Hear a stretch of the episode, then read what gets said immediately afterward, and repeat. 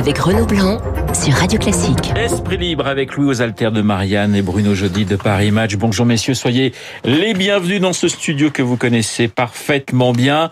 Le bras de fer sans fin, titre Libération. C'est par où la sortie avec un gros point d'interrogation à la une euh, à la une du Parisien. Voilà la question à un million d'euros. Euh, on en sort quand? On en sort comment? Euh, Comment vous décryptez ce qui s'est passé hier? Parce qu'on parle tout le temps. Alors c'est la faute des journalistes. Hein, je, je, je mets dedans de journées cruciales, de semaines Mmh. Ça, faut moments pas dire ça. Faut arrêter. arrêter. décisifs. Voilà. Donc comment on sort aujourd'hui euh, de la crise? Vous pensez que les réunions qui débutent, euh, qui ont débuté il y a un quart d'heure à Matignon, peuvent changer la donne? Bon, ce qui est certain, c'est que Bruno. ce qui est certain, c'est que euh, pour euh, Laurent Berger, euh, euh, oui, on touche, euh, on touche les limites pour lui puisque euh, il avait posé un ultimatum en quelque sorte. Donc euh, l'âge pivot euh, euh, est dans le texte. Et l'âge pivot ne sortira du texte que si Laurent Berger accepte d'avancer sa conférence de financement, je fais court, euh, et de la rendre concomitante avec l'examen au Parlement, ce qui fait que le, le- Édouard Philippe dit que je pourrais retirer l'âge pivot euh, avant la seconde lecture, en quelque sorte. De toute façon, il, il ne peut le faire qu'avant la seconde lecture. euh, Après, ce serait trop tard. Donc, euh, bon, on voit bien que Édouard Philippe n'est pas du tout euh, déterminé à, à lâcher sur euh, sur l'âge pivot et que euh, Laurent Berger euh, tient à la suppression de cet pivot. Il n'y a pas de sortie possible dans ce- avec euh, avec cette situation. Euh, Il y a même eu, on peut même parler peut-être d'un petit raidissement hier. euh, D'ailleurs, d'un raidissement des deux côtés, aussi bien du côté des des grévistes et des manifestants. Euh, L'ambiance était quand même beaucoup plus dure que dans les manifestations de 2019, de fin d'année 2019. Et puis l'interview de Gérald Darmanin permet de, de de bien mettre sur la table que l'âge pivot est là, que c'est la solution juste. Et, et finalement, Edouard Philippe, il renvoie euh, Berger et ses amis euh, bah, trouver une autre solution. S'il y en a une, je la prends. Comme vous n'en avez pas, à part augmenter euh, Ouais. les cotisations, euh, bah, ce sera l'âge pivot. Je, je, je crois que le gouvernement euh, sait que s'il lâchait sur l'âge pivot, ce serait une défaite politique. Il prend le risque aussi d'avoir une catastrophe sociale parce que vouloir passer coûte que coûte en force, à l'arrivée pour euh, Emmanuel Macron, ça peut coûter cher. Mais pour l'instant, euh, Louis, l'opinion n'a basculé ni d'un côté ni de l'autre. Non, c'est toujours tangent, c'est vrai. Et je pense que c'est lié au, au malentendu démocratique qu'il y a autour de cette réforme. C'est que autant Emmanuel Macron avait annoncé dans sa campagne de 2017 le régime universel, la retraite à points, en s'appuyant sur les, recommandations de, de certains économistes, ça c'était assez clair. Autant il n'avait pas parlé de mesure d'âge, ou plutôt il avait dit que l'âge légal de départ à la retraite resterait à 62 ans. Et visiblement, il s'est passé quelque chose. Est-ce que c'est la pression d'Édouard Philippe? Est-ce que c'est plus Emmanuel Macron lui-même? Euh, C'est évidemment les recommandations du Conseil d'orientation des retraites. Il s'est passé quelque chose qui a fait que dans cette réforme, s'est invité la question de l'âge pivot, mais qui n'était pas dedans euh, a priori. Et je pense que euh, c'est à cause de cet élément que le gouvernement euh, eh bien, a des semaines de grogne sociale, de, de manifestations euh, et de grèves. Et c'est ça qui a parasité tout le débat. La mesure d'âge n'était pas dans la campagne présidentielle et je pense que repousser l'âge de la retraite, c'est une mesure de campagne présidentielle qui doit être claire. Et le malentendu politique, le gouvernement le paye encore maintenant. Alors maintenant, effectivement, c'est le, Le bras de péché originel, comme a dit Le euh, péché original, Gérard Larcher exactement. hier. On s'est pas dit la vérité au ça, départ. exactement. Et le, le gouvernement le paye maintenant, ce malentendu politique. Après l'aboutissement, c'est en fait la fin du scénario, c'est H pivot ou pas H pivot, c'est tout. Est-ce que ça a été mis dans le texte uniquement pour en être tiré à un moment opportun? Visiblement pas, parce que Édouard Philippe y tire beaucoup et euh, le, le- la mesure figure dans le, le projet de loi qui a été euh, euh, transmis au Conseil d'État. Est-ce que l'âge pivot peut être enlevé à un moment ou à un autre? Non, mais ça résume bien, Louis, en fait. On. En fait, je trouve que cette affaire, elle résume bien ce qu'est le, euh, le macronisme au pouvoir. C'est-à-dire, C'est vrai, qu'Emmanuel Macron n'a pas été clair sur, euh, sur cette histoire de mesure d'âge. Il avait même dit qu'il n'y en aurait pas. Et, finalement, Édouard Philippe arrive avec son bagage politique. Et son bagage politique, c'est quoi? Bah, C'est les, le mesure d'équilibre, la mesure d'âge, qui, moi, me paraît totalement euh, justifiée. Je pense qu'Édouard Philippe a raison.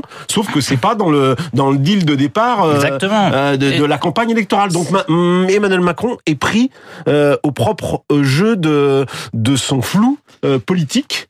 euh, qui lui a permis de réussir en 2017, mais qui, sur des réformes cruciales comme les retraites, Ben, si c'est flou, euh, C'est voilà, euh, Cette réforme de principe devient une réforme budgétaire aux yeux des Français. C'était pas le cas au début. Mais vous êtes surpris euh, par euh, l'attitude, le positionnement de de- d'Édouard Philippe depuis depuis quelques semaines et cette espèce d'émancipation finalement par rapport à l'Élysée? Moi, je, je, Bruno. je défends volontiers Édouard Philippe parce que je trouve qu'il est il- quelque part, il a sauvé la réforme des retraites d'Emmanuel Macron. Alors c'est peut-être pas celle que Emmanuel Macron Ouais. voulait au départ, mais franchement, il reprend le manche d'un Delevoye qui euh, commençait à avoir anesthésié tout le monde et, et ça partait un peu dans tous les sens et, surtout dans le mur. Il- Édouard Philippe reprend le, le, le truc, tient la barre alors ferme sur des, des positions évidemment qui sont euh, euh, contraires à l'esprit de la campagne et surtout qui heurtent profondément euh, euh, la CFDT. Mais à l'arrivée, d'ailleurs on le voit hein, dans les sondages, hein, celui qui capitalise un peu, euh, alors dans des conditions difficiles, hein, mais finalement Édouard Philippe. est le garant pour Emmanuel Macron de cet électorat de droite qui s'est greffé euh, depuis le début du quinquennat sur le socle d'Emmanuel Macron et qui lui permet aujourd'hui de tenir ces 25% de, de, de Français qui euh, approuvent la politique gouvernementale. Vous évoquiez euh, Gérard Larcher il y a, il y a quelques minutes. Euh, Il se lâche ce matin dans dans dans, dans le Figaro. C'était hier, c'était hier au vœu. Dans- J'y hier, étais, hier. je peux vous dire Ouais. qu'hier ça a bombardé. Ça a ferme. bombardé, donc on retrouve les, les meilleurs passages dans le Figaro euh, ce matin. Politiquement, euh, Louis, à qui profite politiquement hein, À qui profite la crise aujourd'hui? Je ne pense pas à grand monde parce que je pense qu'électoralement, les grandes masses ne bougent pas à cause Ouais. d'une telle réforme. Pourquoi? Parce que cette réforme, elle est euh, très largement soutenue euh, dans l'électorat d'Emmanuel Macron. Et d'ailleurs, euh, c'est intéressant de constater que cet électorat qui s'est consolidé sur sa droite, on l'a vu aux élections européennes, que beaucoup de gens de droite avaient délaissé les républicains pour rejoindre Emmanuel Macron. Ce qui rend d'autant plus populaire dans les troupes macronistes, dans les électeurs macronistes actuels, les mesures d'âge, en, en clair, les mesures de droite, celle à laquelle tient beaucoup Édouard Philippe, repousser euh, l'âge de départ. Donc je pense pas que cette réforme elle fasse énormément bouger les grandes masses électorales. Je pense qu'Emmanuel Macron pour autant n'a pas il n'a rien à y gagner puisqu'il perd en capital politique, il use le capital politique de son gouvernement, le sien propre. Je parlais du malentendu démocratique, ça je pense que ça passe très mal aussi, y compris pour des gens qui n'auraient pas été forcément défavorables à une réforme de mesure d'âge, à condition que ça leur ait été clairement euh, annoncé. Mais je pense que l'électorat macroniste visiblement euh, il est plutôt euh, pour la réforme. Par contre, il est évident que Emmanuel Macron, qui avait tenté de se refaire la cerise à travers son, son grand débat, une autre attitude d'écoute, il, il ne conquiert aucun autre électorat à travers cette réforme des retraites, bien au contraire. Le zapping, nous allons écouter Jean-Yves Le Drian qui était l'invité d'RTL. Il revient sur euh, ce Boeing ukrainien abattu ou pas par un missile iranien. Réponse de Jean-Yves Le Drian. Il faut, avant les spéculations, établir la vérité dans les conditions de transparence les plus totales, solliciter les autorités iraniennes pour qu'elles le fassent. Je constate qu'elles ont déjà euh, fait savoir qu'elles voulaient solliciter euh, les industriels concernés. La France est disponible pour euh, contribuer à l'expertise nécessaire. Avant de prendre position, il faut une clarté totale sur euh, ce qui s'est passé. Et pour cela, il y a des enquêtes internationales qui doivent être mises en œuvre. Alors, l'autre grand thème dans Esprit Libre, ce sont les municipales à Paris. David Béliard, le candidat des Verts, était mon invité. Voilà ce qu'il dit. En 2001, il y a eu une alliance qui était une alliance nouvelle, innovante, qui était l'alliance entre la gauche traditionnelle, le Parti socialiste et les Verts. Nous avons fait cette alliance jusqu'à euh, 2020 et elle a porté un certain nombre de fruits.